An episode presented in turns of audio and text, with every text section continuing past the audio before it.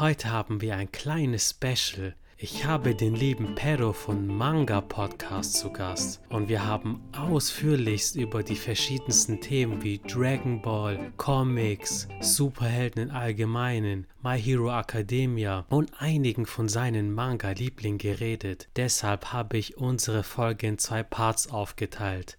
Im Part 1 bekommt ihr die volle Ladung Dragon Ball, und Dragon Ball Z. Für alle Liebhaber der Drachenkugeln bleibt auf jeden Fall im Part 1 am Ball. Und wenn ihr hören wollt, was My Hero Academia mit Marvels X-Men zu tun hat, dann hört auf jeden Fall in den zweiten Teil rein. Und jetzt viel Spaß mit der Folge.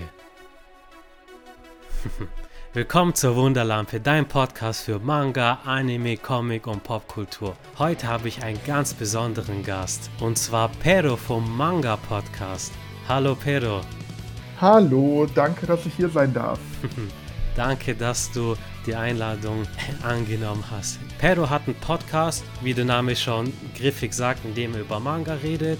Wirklich querbeet von Sailor Moon, Dragon Ball, Yu-Gi-Oh!, alles Mögliche. Und da ich ja mehr als einmal eine Liebesbekundung zum Medium Manga gemacht habe, dachten wir uns, warum verbinden wir nicht zwei gute Sachen und machen für euch eine ganz besondere, starke Folge.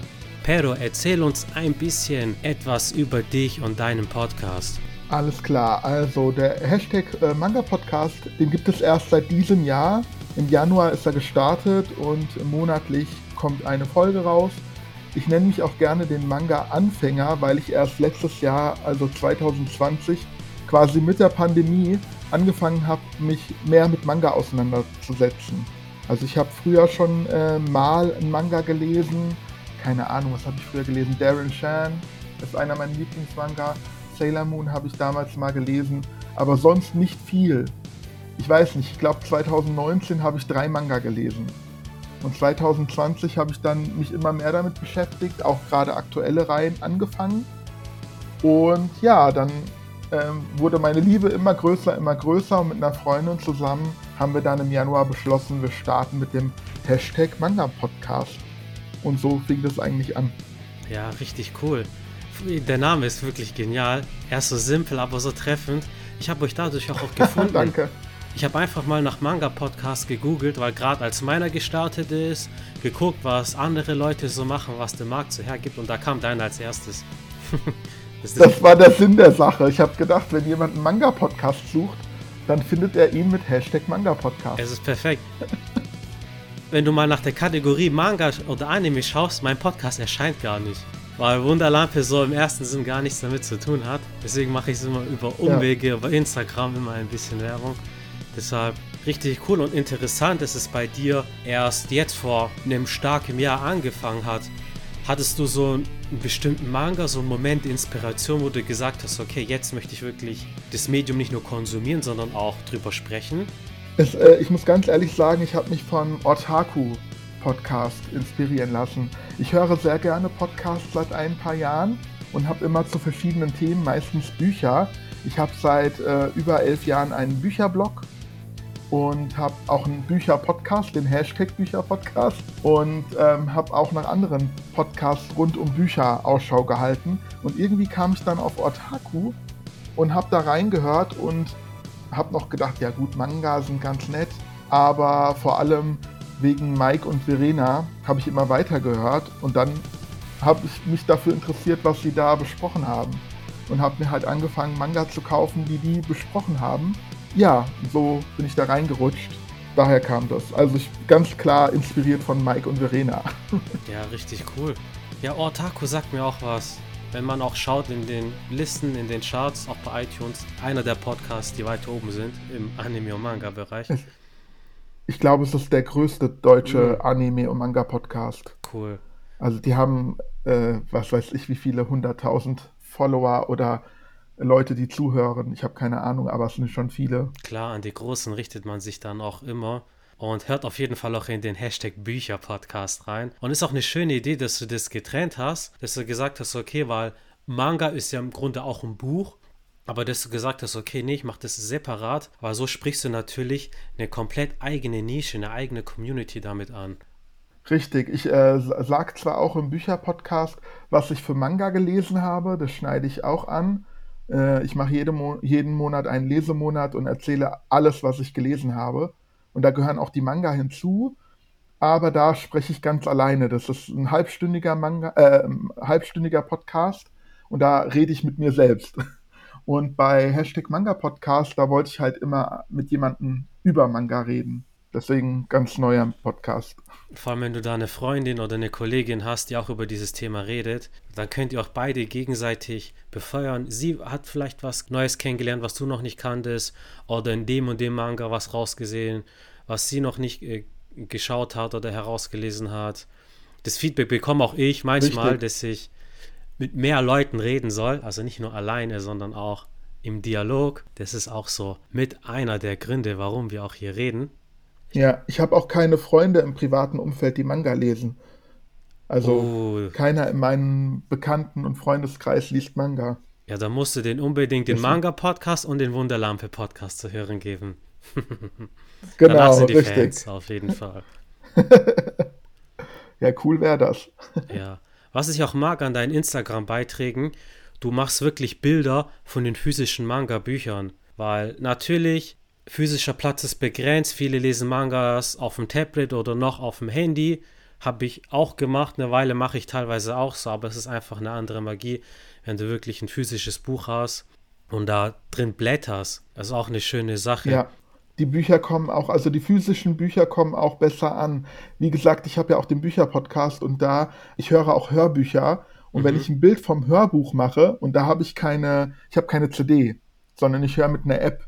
Und dann nehme ich immer nur das Cover und bastel mir über eine App ein Bild. Die Bilder kommen nicht so gut an wie die Bilder mit richtigen Büchern, mit physischen Büchern. Das, das glaub... Und so ist das beim Manga bestimmt auch. Mhm. Das glaube ich dir sofort. Ich habe eine Folge, wo ich über Dragon Ball rede. Das ist die Folge 7. Das ist ein kompletter Essay. Dragon Ball begleitet mich seit meiner Kindheit. Und zu der Zeit, als ich die Folge gemacht habe, wirklich mehrere Wochen habe ich mit Recherche verbracht und nochmal geschaut und dies und jenes. Und witzigerweise parallel dazu hast du immer Bilder gepostet, wie du gerade einen neuen Dragon Ball Band gekauft hast und den liest. Und da dachte ich, es ist schön, das einfach physisch zu sehen. So, das hat mich dann hat mich inspiriert und so bin ich auch unter anderem auf dich gekommen. Ich bin ja noch dabei, Dragon Ball zu lesen. Ich bin ja noch nicht durch. Ich habe noch ein paar Bände, aber es macht auf jeden Fall viel Spaß. Ja, gerade so Dragon Ball. So wie ich es verstanden habe, ist es ja das erste Mal, dass du es richtig durchliest. Ich glaube, du hast es ja. vorher mal geschaut, vielleicht sporadisch im Fernsehen, was ja, was ja bei vielen der Fall war. Genau, also die Dragon Ball Serie habe ich in den, äh, bei RTL 2 damals geguckt und bei Dragon Ball Z bin ich dann irgendwann ausgestiegen. Aber die äh, nur Dragon Ball, die Serie, die habe ich, glaube ich, bestimmt dreimal durchgeguckt. Immer wieder. Das ist ein interessanter Punkt. Ich liebe die klassische Dragon Ball Serie. Für mich war es so und bei vielen Fans auch, dass es mit Dragon Ball Z in eine andere Richtung gegangen ist. Und viele Fans mögen gerade Dragon Ball Z mehr und bei dir scheint es umgekehrt zu sein. Woran Richtig. liegt es denn? Das würde mich echt interessieren. Also eigentlich mag ich keine äh, Kampfserien und sowas. Was mit Kämpfen zu tun hat, das interessiert mich nicht so sehr. Und Dragon Ball, da ging es ja irgendwie nur ums Kämpfen, bei, äh, bei Dragon Ball Z. Bei Dragon Ball war vielmehr der Humor am Anfang gerade noch der Humor im Fokus. Und später bei Dragon Ball Z kämpfen die, keine Ahnung, gegen Freezer über gefühlt 82 Folgen. Und das hat mich dann irgendwie gelangweilt. Der Klassiker, wenn Namek, wenn Namek in 5 Minuten explodiert und die kämpfen 10 Folgen noch gefühlt. Richtig, genau, ja. Und äh, als Manga stört mich das aber nicht, habe ich jetzt festgestellt. Also ich habe am Anfang ein bisschen Angst gehabt, dass ich da auch irgendwann aussteige, weil am Anfang der Humor natürlich auch im Manga im Fokus steht und später dann auch das Kämpfen. Und ich hatte so den ein oder anderen Band mit dem Einstieg ein bisschen das Problem, aber dadurch, dass die Kämpfe im Manga nicht über zehn Bände dauern, sondern flotter gehen, dann geht es. Und das macht dann auch Spaß. Ja, vor allem im Manga kannst du auch dein eigenes Tempo bestimmen. Du kannst die Seiten so schnell oder so langsam lesen, wie du möchtest. Und das ist nicht von der Serie Stimmt. vorgegeben. Hast du nicht, ich glaube, du hattest mir einen Kommentar geschrieben, dass ich, ähm, weil ich gesagt habe, ich kann da, ich habe irgendwie geschrieben, ich äh, kann den Band sehr schnell durchlesen. Und ich glaube, du warst das, der mir dann kommentiert hat, schau dir mal die einzelnen Bilder eher nochmal an. Warst du das? Ja, genau. Das war, ich glaube, das war der Kampf Vegeta gegen Son Goku. Wo du glaub, Das kann sein. Wo du, glaube ich, meintest, es hat dir nicht ganz so gefallen. Von der Story kann ich es verstehen. Es ist im Grunde ein Kampf. Das ist ein überlanger Kampf. Ich habe auch in meiner Podcast-Folge darüber geredet. Du siehst in diesem Band, wie Akira Toriyama sich als Zeichner verbessert hat, wenn es nur um die Inszenierung geht. Also nicht um Dialoge, nicht um Story, nur um die Inszenierung, weil so wie die miteinander kämpfen, dein Auge wird durch die Seiten geführt, von Panel zu Panel und es ist ein Lesefluss. Und du merkst wirklich die Intensität des Kampfes. Natürlich, wenn man Kämpfe allgemein nicht so mag, kann man nicht ganz so viel damit anfangen. Ich gebe dir völlig recht. Es ist später ein anderer Manga als am Anfang. Man hat den Humor nicht. Ich liebe den Dragon Ball Humor. Ich lache mir immer noch den Arsch ab. Später ist halt der Fokus ein anderer. Die Kämpfe sind im Fokus und die allgemeine Inszenierung. Und durch die Dynamikstreifen, die Toriyama, also der Zeichner von Dragon Ball, macht, hast du wirklich immer das Gefühl, dass da wirklich richtig Wucht in den Schlägen ist. Das ist das, was mir persönlich besonders gut gefällt. Ist am Ende natürlich eine Geschmacksfrage, ob man mit Kämpfen was anfangen kann oder nicht. Aber was ich ihm hoch anrechnen muss, wenn ich mir andere Manga angucke, in denen gekämpft wird, manchmal kapiere ich gar nicht, was da passiert. Wer schlägt wen? Also bei My Hero Academia, da habe ich das Problem manchmal, dass ich nicht genau weiß, was passiert da jetzt eigentlich, wer kämpft. Also was für ein Angriff ist das und wer wird jetzt getroffen? Und das ist bei Akira Toriyama eigentlich immer klar. Das, Also der kann das gut das ja. zeichnen. Also in der Inszenierung ist Toriyama wirklich ein Meister und meiner Meinung nach auch einer der besten Shonen Mangaka überhaupt, was die Inszenierung der Kämpfe geht. Weil es ist so wie du sagst, es ist wirklich klar. Du weißt mit einem Blick, was passiert. Geh in dein Bücherregal, nimm einen beliebigen Dragon Ball Band, schlag eine beliebige Seite auf. Du kannst dich direkt orientieren in den Kampf. Selbst wenn du Dragon Ball noch nie gelesen hast, wenn du nicht weißt, was vorne passiert, nicht weißt, was am Ende passiert, du kannst dich direkt orientieren. Du weißt, was in dem Kampf selber passiert. Das ist meiner Meinung nach auch der, einer der ganz großen Stärke. Egal ob Manga oder Anime, auch im Anime, du kannst mittendrin reinzappen. Du hast keinen Kontext von der Story, von den Kämpfen, aber du fühlst dich unterhalten. Und das hat auch Toriyama immer gesagt. Er hat von der Story, von der Erzählung nie weit in die Zukunft gedacht. Seine Intention war es in erster Linie einfach, japanische Kinder zu unterhalten mit einer unterhaltsamen Geschichte. Und das ist Dragon Ball am Ende des Tages. Und sogar wir als erwachsene Menschen können uns noch weiterhin dafür begeistern. Aber dass er sich keine äh, Vorstellung gemacht hat, wie es dann in der Zukunft weitergeht, das merkt man auch. Also das, äh, man merkt, da ist irgendwie kein roter Faden so, dass es irgendwo hinführt, sondern es ist quasi von Gegner zu Gegner so ungefähr. Ja, das stimmt. Ich finde, das merkst du vor allem gerade, wenn du die ersten Bände, also Dragon Ball Classic mit den Dragon Ball Z Arcs, also alles ab Raditz vergleichst. Am Anfang, das hatte noch diesen mythologischen Touch. Son Goku verwandelt sich Ja. in einen Wehraffen, er hat diesen Mönchstab, er kämpft gegen Dämonen. Im Deutschen, in der deutschen Synchro heißt Piccolo sogar Oberteufel Piccolo. Das hat alles diesen mythologischen Touch. Erst in Dragon Ball Z wurde es etabliert, okay, er ist ein Alien. Da hat Toriyama sich ein bisschen von der Superman-Geschichte inspirieren lassen. Superman, der ja auch vom Planeten Krypton auf die Erde geschickt wurde. Und der da ja Ach viel so, stärker ist. ah. Ja, genau. So wird es auch ein bisschen mit den Saiyajins erklärt. Auf Planet Vegeta war eine höhere Schwerkraft.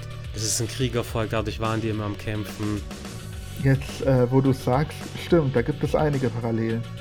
Habe ich mir noch nie drüber vorher Gedanken gemacht, aber jetzt, da du es erwähnst, stimmt. Ja, mit den äh, Leuten von Krypton, da kann man auch äh, Vegeta vergleichen. Ja, Genau, genau.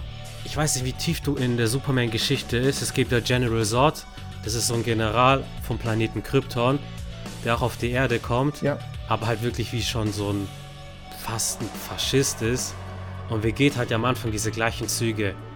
Der kommt auf die Erde, er ist von einem hohen Stand, er ist sogar ein Prinz, sieht sich als was Besseres als die Menschen und denkt natürlich an nichts anderes als den Planeten zu unterwerfen, weil das sein Geburtsrecht ist, so in Anführungsstrichen. stimmt, ja. Das Schöne ist an den frühen Dragon Ball Sachen, also ich verstehe deine Liebe dazu, der Humor. Also es ist halt immer cool, wenn du Son Goku siehst als kleinen Jungen, dann kommt so ein, irgend so ein großer, muskelbepackter Gegner, macht sich über den lustig und Son Goku zerpatscht ihn einfach komplett auseinander. Da kann man sich als kleines Kind identifizieren, finde ich. Ja, das ist so ein typisches, ähm, wie nennt man das? Das ist so typisch für Akira Toriyama, dass er solche Geschichten schreibt. Da gibt es ja noch andere, die ähnlich ablaufen. Äh, Nekomajin zum Beispiel, mhm. diese Katze, die unscheinbar, äh, die ist einfach nur dick, aber dann auch trotzdem so stark. Und im Moment lese ich ähm, Dr. Slump. Ich habe zwei Bände von Dr. Slump bisher gelesen und die will ich auch noch unbedingt komplett lesen. Und da geht es ja um das kleine Mädchen Arale. Und die ist ein ähm, Roboter, ein Android. Das sieht aber keiner. Und wenn halt irgendwelche Gangster oder so angreifen, also da geht es nicht ums Kämpfen, da ist wirklich nur Humor. Aber es gibt so Situationen, da, ich weiß jetzt gar nicht mehr, ob sie da ausgeraubt wird oder irgendwie die trifft auf so Gangster und dann kämpft sie die gegen die und kann die mit einem kleinen Finger besiegen. Und ja, dieses Motiv kommt öfter vor bei Akira Toriyama. Aber der Humor ist natürlich bei äh, Dr. Slump viel größer. Das war ja noch vor Dragon Ball. Genau. Und ja, sehr schlüpfrig, wie am Anfang von Dragon Ball auch. Oftmals sehr schlüpfrig. Sehr schlüpfrig, vor allem wenn es eigentlich für Kinder gedacht ja. ist. Ob das heute noch, wenn das jetzt neu herauskommen wird, ob es so funktionieren würde, so. Mm. aber. Ja, ist auf jeden Fall nicht politically correct. Genau. Aber ja, es ist in einer anderen Zeit entstanden. Es ist über 30 Jahre alt. Und Dr. Slump, so wie du sagst, es ist in erster Linie ein Comedy-Manga. Für alle, die es nicht gelesen haben, ich kann es euch wirklich ans Herz legen. Und Dio Pero lest auf jeden Fall weiter. Dieser Stil, der zieht sich wie ein roter Faden durch. Und das Schöne ist, die Geschichten kamen, das ist so ein snackable Content. Die kann man immer mal so für zwischendurch lesen und man fühlt sich super unterhalten und der Humor ist einfach einmalig. Genau so ist das, ja. Ja, ich lese den aber auf Englisch tatsächlich, weil mir die englischen Cover besser gefallen. Da ist noch manchmal mit dem, ich weiß nicht, ob es an dem englischen Humor, der da mitspielt, liegt. Das ist natürlich trotzdem, also ein bisschen anders, finde ich, als die deutsche Sprache, aber vielleicht ist er auch auf Deutsch so. Ich kann das nicht greifen. Also ich habe manchmal den Eindruck, durch diese englische Sprache ist der Humor ein bisschen anders. Das kann echt sein. Ich muss, aber ich weiß es nicht. Ich muss auch gestehen, ich habe Dr. Slump auf Englisch gelesen, so wie du. Den Anime, der damals im Fernsehen lief, das auf Deutsch natürlich. Ich fand es auch witzig. Wahrscheinlich sind dann einige Witze ein bisschen anders. Ist natürlich was ja. anderes, wenn man es dann nochmal in seiner eigenen Muttersprache hört. Und ich besitze ja die komplette äh, Banzai, die alle Banzai-Ausgaben. Oh, geil. Und da ist ja auch äh, Dr. Slump drin. Das muss ich mir dann auch nochmal dann auf Deutsch geben und in Farbseiten, mit Farbseiten. Ey, das Banzai, das Banzai Magazin, das war mein erster Manga-Band überhaupt. Für alle, die es nicht wissen, Banzai war das deutsche Äquivalent zum Shonen Jump. Also du hattest wirklich ein großes DIN A4 Magazin, wirklich sehr dick, wie ein Katalog von EMP und du hattest immer zwei Kapitel. Zwei Kapitel Yugi zum Beispiel, Dr. Slump oder Naruto, Hunter Hunter, Shaman King, also wirklich alles Hochkaräter. So wie du sagst, du hattest die Farbseiten am Anfang noch. Das finde ich so schade. Ja. Ich sammle gerade die 3 in 1 Massivbände von Naruto, von Dragon Ball und bald kommt auch Yugi dazu. Super, super, aber die, die ersten Seiten, die sind nicht in Farbe. Das Banzai Magazin hat es geschafft. Und das ist und vor allem Dr. Slump ist komplett in Farbe in Banzai. Komplett. Also, so viel ich weiß, sind alle Kapitel in Farbe. Ah, okay. Die drin sind das wusste von Dr. Ich nicht. Slump. Das ist cool. Ja, ich habe äh, vor ein paar Wochen schon mal reingeblättert. Daher habe ich ja dann auch, also deswegen hatte ich dann den Manga bestellt von Dr. Slump.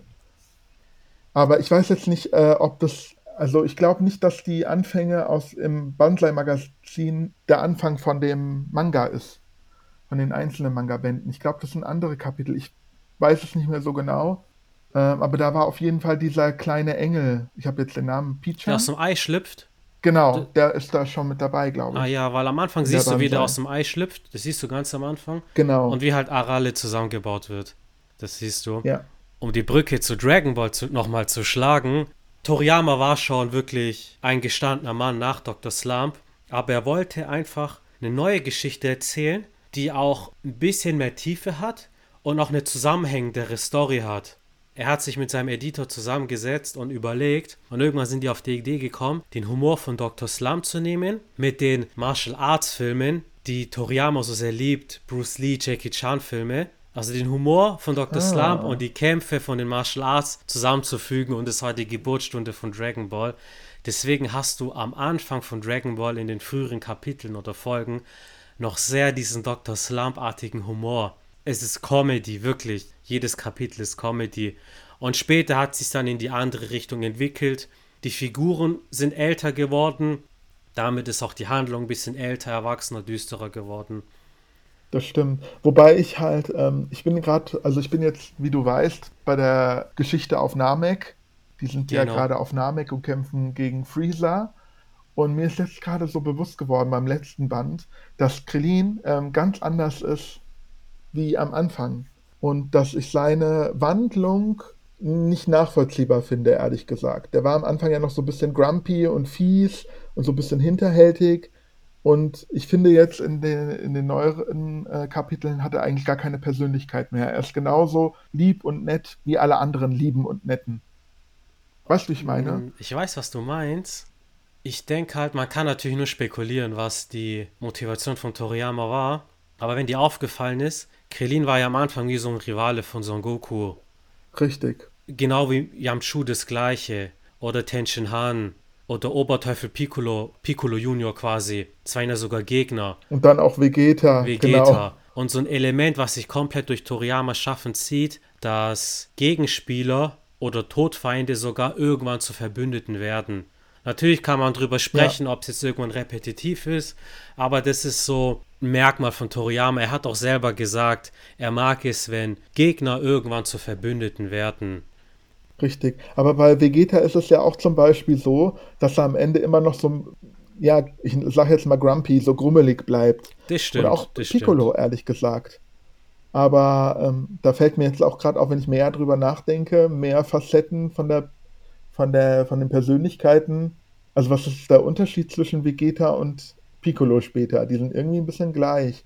Und wie gesagt, Yamchu, Tenshin Han, Krillin sind auch irgendwie gleich habe ich so ein bisschen das Gefühl, dass da zu wenig Persönlichkeit noch. Man muss auch dazu wird. sagen, dass gerade Yamchu, Krillin, Tenshin Han, die waren ja viel im Fokus in Dragon Ball Classic und ab der Z-Ära geraten die so ein bisschen in den Hintergrund, was ich auch schade finde. Man hat dann eher den Fokus auf Piccolo, später dann auch auf Vegeta, auf die Charakterentwicklung. Die anderen Figuren sind dann nur noch so Randcharaktere, was man Dragon Ball ankreiden kann. Sogar, ja. Es hat halt wieder damit was zu tun, was du schon gesagt hast. Toriyama hat nicht so weit in die Zukunft gedacht. Er hat wirklich von Kapitel zu Kapitel.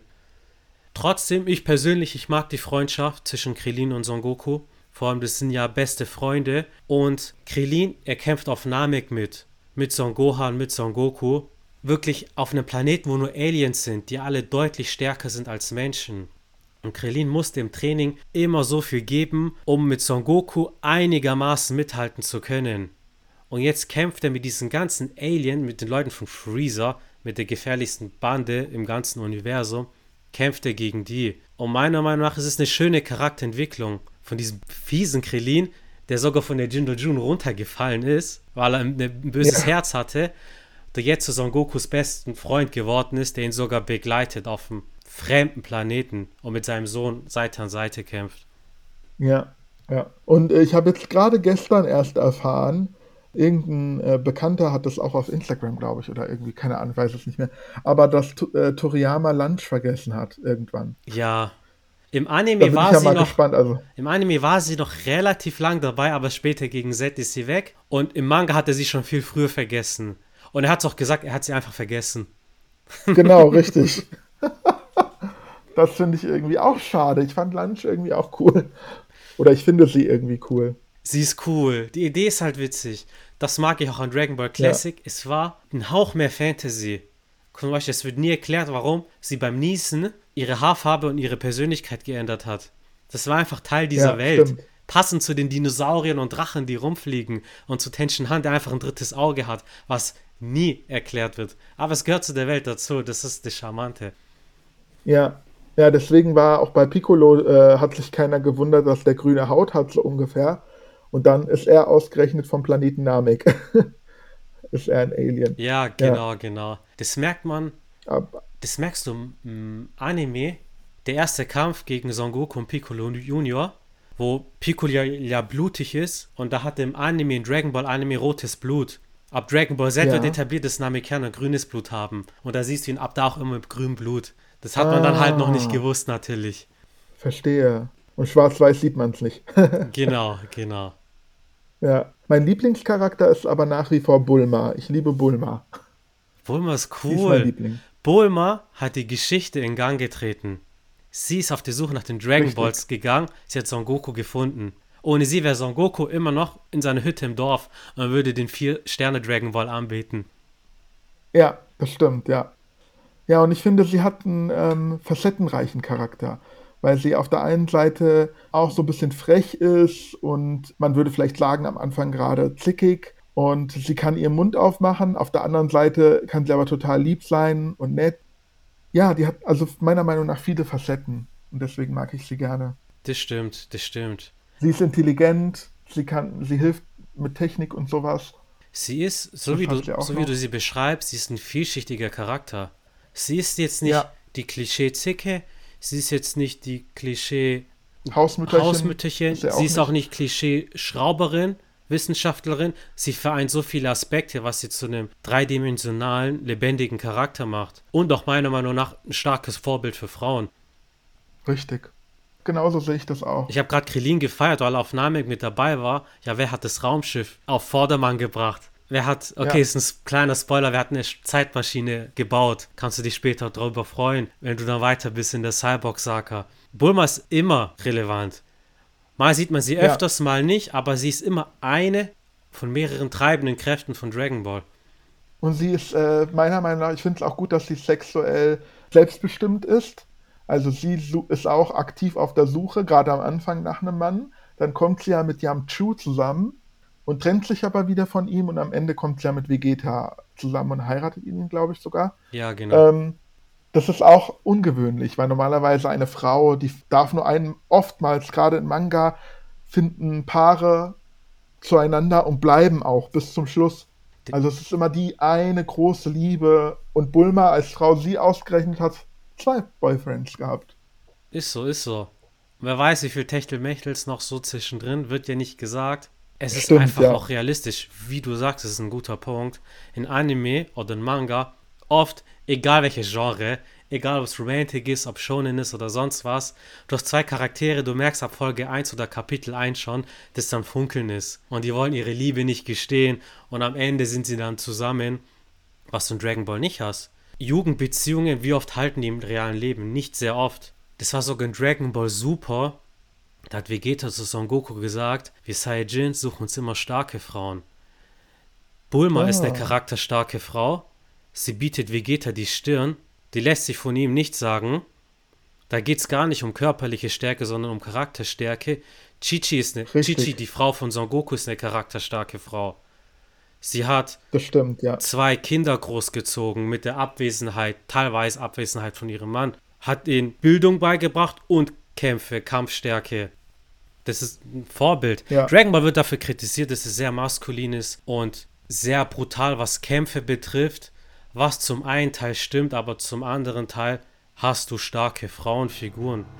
Ja. Ich muss auch sagen, dass ich auch zum Beispiel C17, ist, ist C18 weiblich oder Äh, C17? C17 ist der C8, männliche, C18 ist die Frau. dann C18. Ja, C18 finde ich auch cool.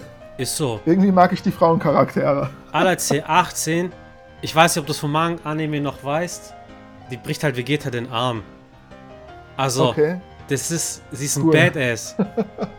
Ja, Und die ist auch heute im Kanon immer noch eine der stärksten Personen auf der Erde. Die stärkste Frau auf jeden Fall. Mir fällt auf Anhieb keine andere ein. Und Toriyama Nee. hat sie nie sexualisiert, nie. Die trägt ganz normale Kleidung, geht vielleicht ein bisschen shoppen, hat eine andere Kleidung. Und wenn du mal auf einer Convention bist, da gibt es immer diese Vitrinen, diese Statuen oder diese Figuren von einer freizügigen Ja. Bulma, von einer freizügigen C18. C18 wurde im Anime oder Manga nie freizügig gezeigt. Sie war einfach eine normale Frau, die Ärsche tritt. tatsächlich habe ich äh, schon mal so eine Figur von C18 gesehen. Ich äh, sammle ja auch Figuren, Ah, unterschiedliche. mhm, cool. Genau, und äh, die, die wollte ich mir auch beinahe mal kaufen. Bulma habe ich schon als Figur. Ähm, ich habe auch Son Goku, der steht gerade hinter mir als Super Saiyajin. Ich habe mir gerade eine Bu-Spardose gekauft, weil die Bu als Figur cool aussieht. Dieser dicke Bu. Ey, in seinem Bauch auch den passt, dünnen. in seinem Bauch passt auf jeden Fall sehr viel Geld rein. Richtig, genau, ja. ja. Ja, aber ähm, nicht, also ich habe nur wenige Anime-Figuren, ehrlich gesagt. Die meisten sind so Superheldenfiguren, Marvel und DC. Hm. Das war unser kleiner Ausflug in die Welten von Akira Toriyamas Dragon Ball. In Teil 2 bekommt ihr Peros Manga-Empfehlungen zu hören und seine Begeisterung für den Buffy-Comic. Ja, es gibt einen Buffy-Comic und natürlich bekommt ihr auch eine gehörige Portion Manga, unter anderem mit My Hero Academia. Wir hören uns in der nächsten Podcast-Folge wieder.